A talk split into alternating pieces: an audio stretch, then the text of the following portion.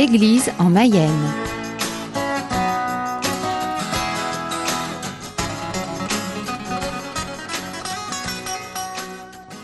Bienvenue, chers auditeurs, dans votre émission Église en Mayenne. Aujourd'hui, nous avons des voix bien connues par vous si vous suivez régulièrement nos émissions, car nous avons invité le service pèlerinage du diocèse. Il y a le nouveau programme à présenter et nous l'attendons avec impatience parce qu'il y a toujours des très belles choses qui nous sont proposées par ce service. Et j'ai la joie aujourd'hui d'avoir trois personnes de ce service qui nous est cher. Et je vous invite, chers amis, d'abord de vous présenter. Yvette, donc je suis au secrétariat du service de pèlerinage. Roland, au service des pèlerinages aussi, euh, adjoint à la direction. Maurice, euh, responsable du service des pèlerinages. Avant de nous dire ce qui figure dans ce programme, je voudrais savoir, quand vous préparez vos pèlerinages, quels sont vos critères pour choisir déjà les lieux? On part d'un principe, il y a les incontournables, tels que Pontmain sur une journée, Montligeon sur une journée, Lourdes, généralement au mois d'avril, ce sont les incontournables. Mais on constate aussi que dans ces pèlerinages que l'on fait tous les ans, on a de nouvelles personnes qui viennent. Quelles sont ces nouvelles personnes? Ça peut être des familles, euh, mais pas forcément des personnes âgées. hein. Et pour, ce- pour les pèlerinages qui ne sont pas traditionnels, donc des nouveautés, comment vous vous y apprêtez pour trouver un lieu? C'est un petit peu ce que l'on ressent. Un petit peu ce que l'on ressent. Euh, je vois par exemple dans les nouveautés dont on va parler, on va, on va aller en Égypte. L'Égypte, euh, on l'a car- on l'a jamais fait. Et c'est euh, c'est en parler euh, entre nous, au service des pèlerinages, mais avec nos collègues aussi, parce qu'on a nos collègues des autres diocèses. Et c'est comme ça que. Et puis les agences aussi qui nous préparent euh, beaucoup de pèlerinages. Et ces agences nous disent Mais on a fait ça, ça, ça peut être intéressant. C'est comme ça un petit peu que, que l'on que l'on fonctionne. Et puis des pèlerinages comme le Rhum qu'on va faire l'année prochaine, euh, qu'on va proposer l'année prochaine, euh, qui va être un Rhum un peu différent de ceux qu'on a fait jusqu'à aujourd'hui. Même très différent. Roland, ça fait 11 ans maintenant que vous êtes au service euh, pèlerinage du diocèse. Oui. Quels sont les traits caractères d'un lieu de pèlerinage? Qu'est-ce que les gens cherchent? Alors, avant, je voudrais rajouter à ce qu'a dit Maurice, Oui. euh, comment on choisit nos pèlerinages. On est à l'écoute aussi de nos pèlerins. Lorsqu'on fait des réunions, euh, on- les gens nous demandent euh, Ah, ça serait bien d'aller là, ce serait bien d'aller là. Et donc, on note ces, ces personnes-là et voilà, ça nous permet aussi de se dire ben voilà, on a une demande sur ce pèlerinage-là. Voilà un peu comment on le choisit. Et les gens disent euh, ça serait bien d'aller là ou là. Pourquoi? Qu'est-ce qu'ils qu'ils trouvent là ou là? Qu'est-ce que- qu'est-ce qui ressort comme recherche? Alors, la découverte d'un pays, déjà, euh, bah, la découverte d'un lieu saint, on peut dire bah, la, la Terre Sainte, par exemple. Bon, il y a des gens qui ne sont jamais encore allés en Terre Sainte, et ce qui est normal, parce que c'est quand même pas donné à tout le monde d'aller en Terre Sainte. Et donc, aller sur les pas du Christ, euh, voilà, c'est ce qu'on recherche. Ils en ont entendu parler par plein de gens autour d'eux, et donc, euh, voilà, ils ont envie de découvrir euh, ce, ce lieu, enfin ces lieux, parce qu'il n'y en a pas qu'un. Et quand vous avez donc choisi un lieu, comment préparez-vous le côté spirituel du pèlerinage? Que- À quoi est-ce qu'il faut penser? Qu'est-ce que vous fournissez pour assurer le suivi spirituel? Il y a, je suppose, des accompagnateurs, des prêtres. Alors, on est toujours accompagné d'un prêtre, toujours, s- ou tout au moins un diacre, si on ne peut pas avoir de prêtre. Mais généralement, on a un prêtre avec nous et on ne part pas comme ça à l'aventure. Bien sûr, on prépare euh, ce pèlerinage, euh, les célébrations, les prières que l'on va dire dans le car, les prières qu'on dira entre nous. Euh, tout ça est préparé en amont pour que ce soit vraiment un pèlerinage, que ce ne soit pas Un voyage un touristique. Oui. Même Ah. si on fait du tourisme, on peut pas, on peut pas nier, on fait du tourisme en même temps. Mhm. Mais euh, c'est d'abord et avant tout un pèlerinage. Yvette, vous êtes secrétaire du service pèlerinage, mais vous êtes aussi pèlerine. Oui. Donc je suis arrivée au pèlerinage grâce euh, à un parcours alpha que j'ai effectué il y a une dizaine d'années. Et ça m'a permis de retrouver euh, le chemin de la foi. Et donc, euh, comme je suis au service des pèlerinages, je, je choisis mes pèlerinages, j'ai la chance.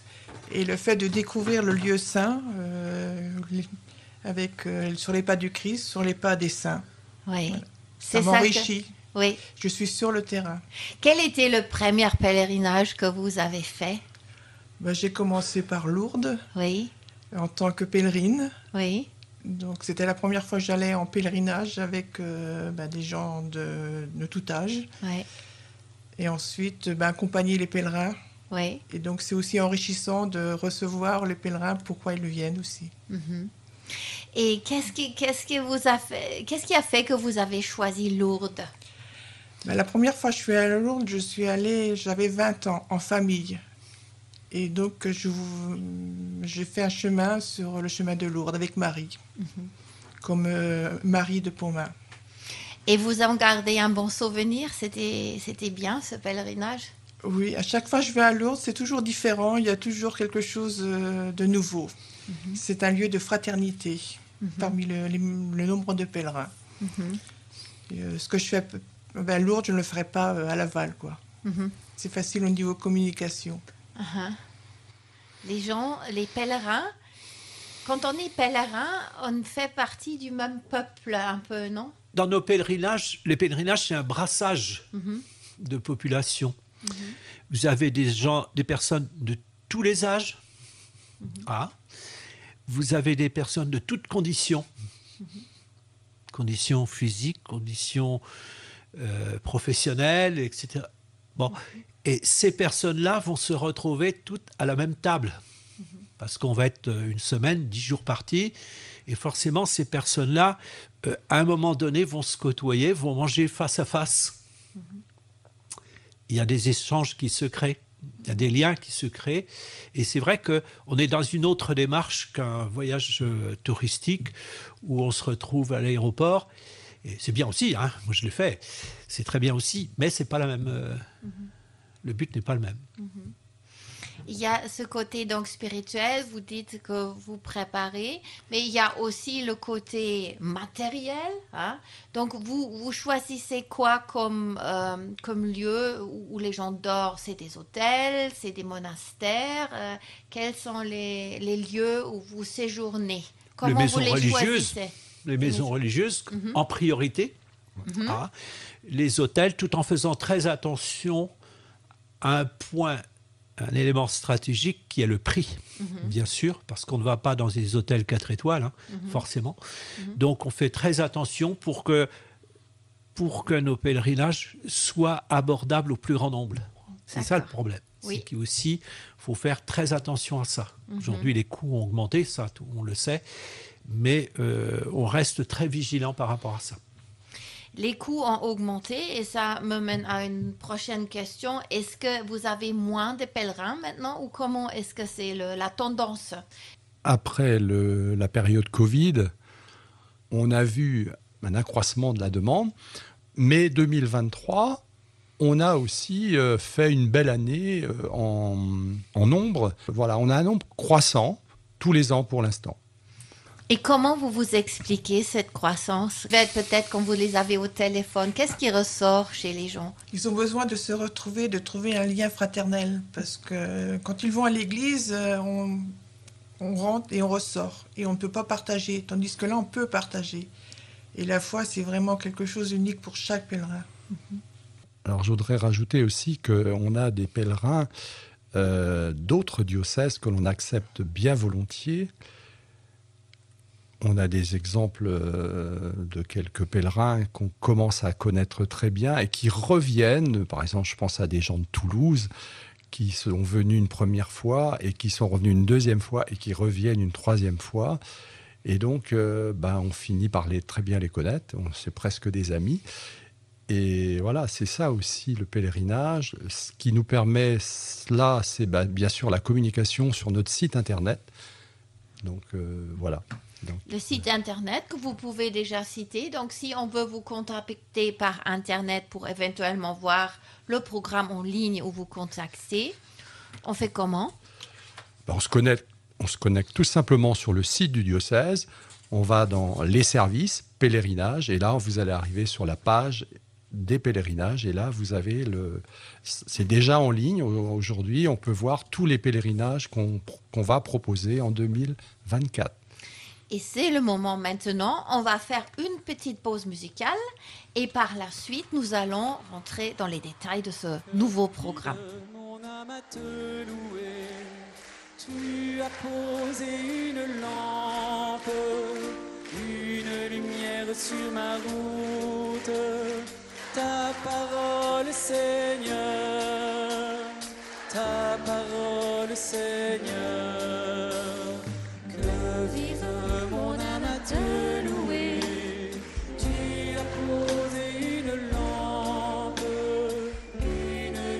Chers auditeurs, nous sommes toujours avec Roland, Yvette et Maurice du service pèlerinage de, du diocèse de Laval et nous allons voir maintenant ce fameux nouveau programme.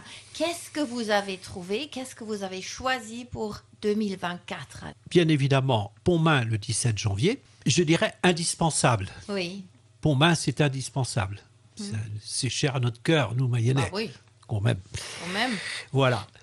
Lourdes, du 22 au 27 avril. Ensuite, au mois de mai, nous irons à Rome, du 21 au 26 mai. Qu'est-ce qu'on va découvrir à Rome? Comment vous, vous avez perçu ce, ce voyage-là? Euh, Ce Rome 2024, euh, personnellement, je l'ai voulu différent. Pour inciter des personnes qui sont déjà allées à Rome à y retourner. Parce que euh, on va proposer autre, autre chose. Alors, on ne va pas éviter, bien sûr, la chapelle Sixtine, les basiliques majeures, bien sûr, ça, on ne va pas les laisser de côté, on ira les voir, forcément, on assistera à l'audience pontificale le mercredi matin. C'est inévitable, c'est même souhaitable. c'est même souhaitable, il faut, faut vraiment y assister. Faut voir ça une fois. Oui. Parce que Ah bah, euh, euh, quelques milliers de personnes qui affluent là sur la place Saint-Pierre, euh, Oui. c'est- très intéressant, c'est très très bien, c'est une belle euh, prière, belle voir communion. le pape quand même aussi. hein Et le pape qui passe à, à quelques, j'ose pas dire quelques centimètres, mais euh, à un ou deux mètres de nous, c'est c'est quand même important quand même. hein. Et puis alors donc, euh, on- bon, il y a tous ces moments euh, indispensables quand on va à Rome, mais euh, j'ai voulu un autre programme pour aller voir autre chose très rapidement parce qu'on ira voir le palais du Quirinal, on ira voir l'église Saint-Charles aux Quatre Fontaines. Alors bien sûr le musée du Vatican. Nous irons aussi, et ça c'est une euh, nouveauté également, nous quitterons Rome pour aller à Castel Gandolfo, la résidence d'été des papes, qui n'est plus occupée puisque le pape François n'y va plus. Donc ce- c'est un lieu qui est maintenant que l'on peut visiter. Donc on verra les jardins pontificaux. On ira voir visiter le palais également. Et si je peux dire, euh, cerise sur le gâteau, on nous irons à Castel Gandolfo dans le train du pape. Ça alors? Alors, parce qu'il faut savoir que le Vatican, c'est un État, Oui. et le Vatican a, a une gare. Voilà. Et donc, nous utiliserons le train du pape. Par contre, je ne garantis pas que le pape sera avec nous. Ça, c'est. Jamais, on peut On ne sait jamais, des fois, qu'il aurait envie de venir avec nous. Voilà. Nous visiterons également les jardins du Vatican derrière. Je souhaitais aussi emmener les gens derrière cette basilique Saint-Pierre parce que on n'y va jamais. Voilà, donc on ira voir ça. On ira euh, visiter aussi, bien sûr, Saint-Paul hors les murs. Ça, euh, c'est indispensable. Nous irons voir aussi des- les catacombes qu'on ne visite quasiment pas, hein, qui ne sont jamais proposées. hein. Et c'est des catacombes qui ont des peintures extraordinaires. Il faut vraiment aller voir ça. C'est les catacombes Saint-Marcelin et Pierre. Et Pierre, voilà. Donc ça, c'est le pèlerinage à Rome, Et c'est combien de jours? Du 21 au 26. D'accord. Du 21 au On 26. fait un programme assez serré. Il faut mettre des bonnes chaussures Voilà, et parce une bouteille d'eau. une bouteille d'eau. Mais la fatigue, on la ressent pas. Si, c'est vrai. Non, non. On est sur un petit nuage. Oui, c'est vrai. Et en plus, on sera hébergé quasiment dans le centre de Rome. Ah, ce qui fait qu'on sera pas loin des, On peut faire euh, beaucoup des, de choses. des lieux importants. Oui. Et euh, voilà. Roland, dans les ans que vous avez guidé des pèlerinages organisés, vous gardez des bons souvenirs pour les pèlerinages à Rome? À Rome, oui, euh, des bons pèlerinages. On parlait de marcher. On marche beaucoup à Rome. Et j'ai des petites mamies qui me disaient Oh là là, Rome, je ne peux pas aller à Rome parce que euh, on marche beaucoup et on n'est pas capable. Puis finalement, elles se sont inscrites. Euh, Je me souviens, j'ai deux, deux personnes en tête là. Et je m'amusais à calculer tous les jours le nombre de kilomètres qu'on faisait. Et à la fin, je leur ai dit Vous savez combien de kilomètres vous avez marché? Plus de 60 kilomètres. Et elles n'en revenaient pas. Et sinon, est-ce que vous avez des souvenirs, des anecdotes, des pèlerinages euh, qui vous ont marqué avant tout? Le premier pèlerinage qui m'a marqué, que j'ai accompagné pour la première fois euh, tout seul, hein, donc euh, c'était euh, Notre-Dame de la Salette. Donc il m'a marqué de, il m'a marqué de deux façons. Il m'a marqué spirituellement par le message de la Vierge à la Salette, qui est quand même assez fort, compliqué mais fort. Et puis, euh, une anecdote aussi, j'avais emmené dans ce pèlerinage deux personnes, un monsieur, une dame, qui étaient veufs et qui se sont rencontrés tous les deux à la Salette. Et ils sont revenus l'année d'après, j'avais reproposé la Salette l'année d'après, et ils sont revenus pour rendre grâce, parce qu'ils sont ensemble aujourd'hui. Ah bah, un pèlerinage, ça sert à, tout.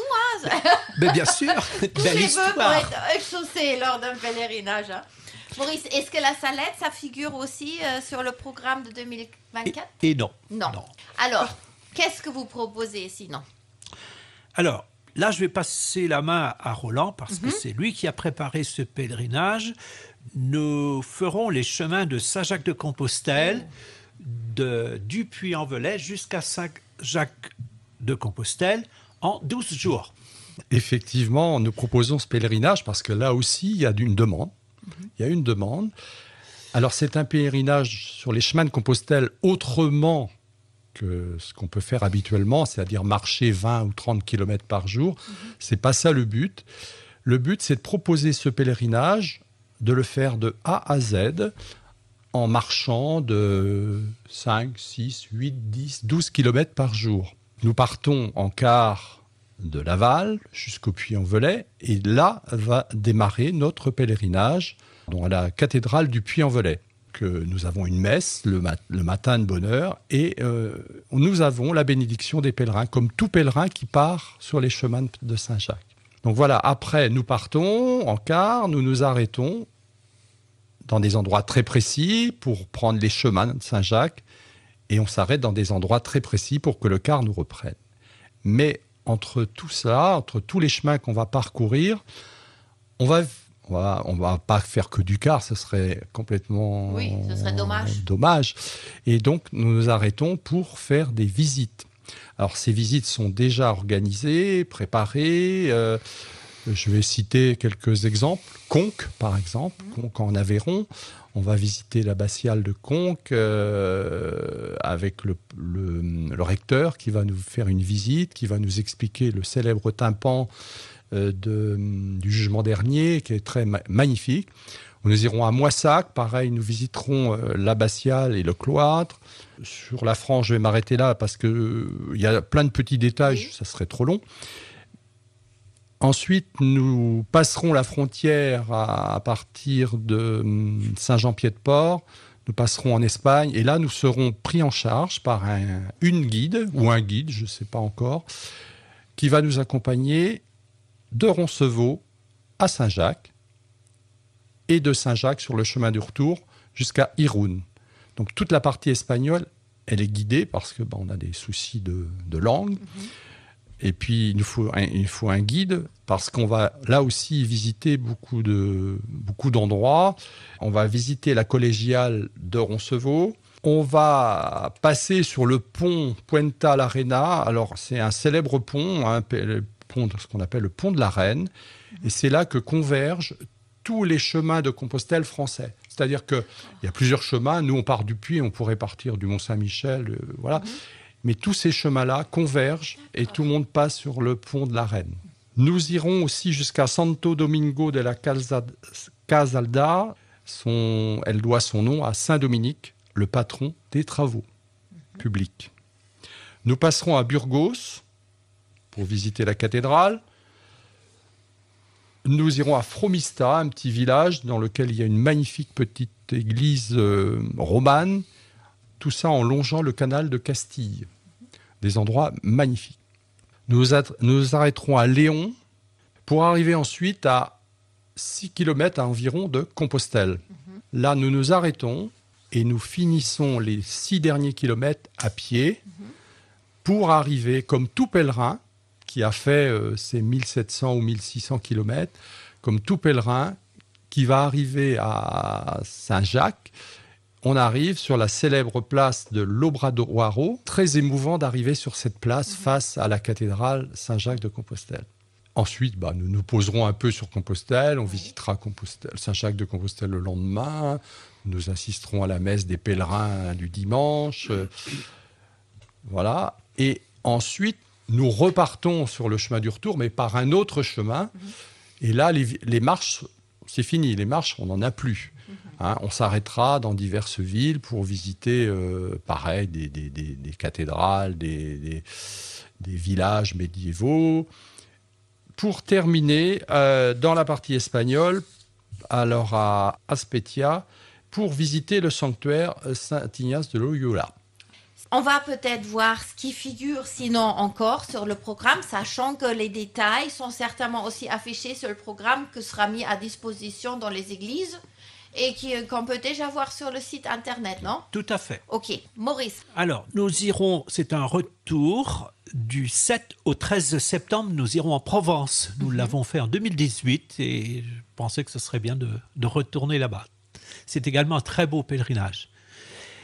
Et au mois d'octobre, c'est une nouveauté. Du 8 au 17 octobre, nous serons sur les chemins de l'Exode, les chemins que Moïse a fait avec son peuple pour rejoindre, pour aller vers la terre promise. Donc nous partirons d'Égypte, nous partirons du Caire pour euh, passer la frontière euh, Jordanie-Égypte, dormir dans le désert du Wadi Ram, remonter toute euh, l'Égypte jusqu'à jusqu'au Mont Nebo et terminer notre notre périple, si je peux dire, à Amman. Bien sûr, on ira à Béthanie, nous irons voir Petra, euh, nous irons en Égypte, nous irons voir les pyramides de Khéops, le canal de Suez, un pèlerinage tout nouveau, tout nouveau, qui est quasiment prêt maintenant. Félicitations pour ce beau travail que vous avez fait. Vraiment, les pèlerins vont être contents. Ceux qui attendent certainement déjà de partir, les anciens, les habitués, mais certainement, ça va aussi attirer des nouvelles personnes. Voilà. Donc, de Poma jusqu'en Égypte, c'est vraiment extraordinaire. Alors, je voudrais apporter une précision par rapport à Saint-Jacques de Compostelle pour Oui. que les personnes ne s'effraient pas. Ouais. Il est vrai que on marche tous les jours, mais les personnes qui, pour une raison ou pour une autre, une journée n'ont pas n'ont plus envie de marcher ou un petit souci, euh, etc. Bien sûr, elles resteront dans le car et le car les conduira un petit peu plus loin. Voilà. Et ça, c'est a- peut-être valable pour tous les pèlerinages, non? Alors- pèlerin, ça ne va pas forcément dire être bon à pied? on, on oublie, on propose un programme. Le programme est proposé, c'est pas imposé. hein. Chacun est libre de faire ce qu'il a envie. Je vous remercie beaucoup d'être venu aujourd'hui pour nous ce beau programme. Comme vous l'avez entendu, chers auditeurs, le programme est déjà est sur le site et vous le trouvez aussi dans, au fond des églises. Et celui qui ne important. veut pas passer par Internet, il peut aussi appeler Yvette au service. Et quand est-ce qu'on peut vous joindre par téléphone, Yvette? Donc, je tiens une permanence le mardi après-midi, le jeudi après-midi, de 14h à 17h. Et c'est toujours un plaisir de les accueillir. Oui, parce que c'est quand même pas mal non plus si on a quelqu'un au bout du téléphone. Et est-ce que vous pouvez nous donner le numéro de téléphone qu'il faut faire? Le 02 43 49 55 32. Ou sinon le 06 08 24 04 92. Ou sinon, tout simplement, la maison diocésaine hein, qui va transférer l'appel. Merci à tous les trois, Maurice, Roland et Yvette, d'être venus pour nous présenter votre programme. Et on vous souhaite plein de pèlerins pour vous récompenser de tous ces efforts que vous avez faits.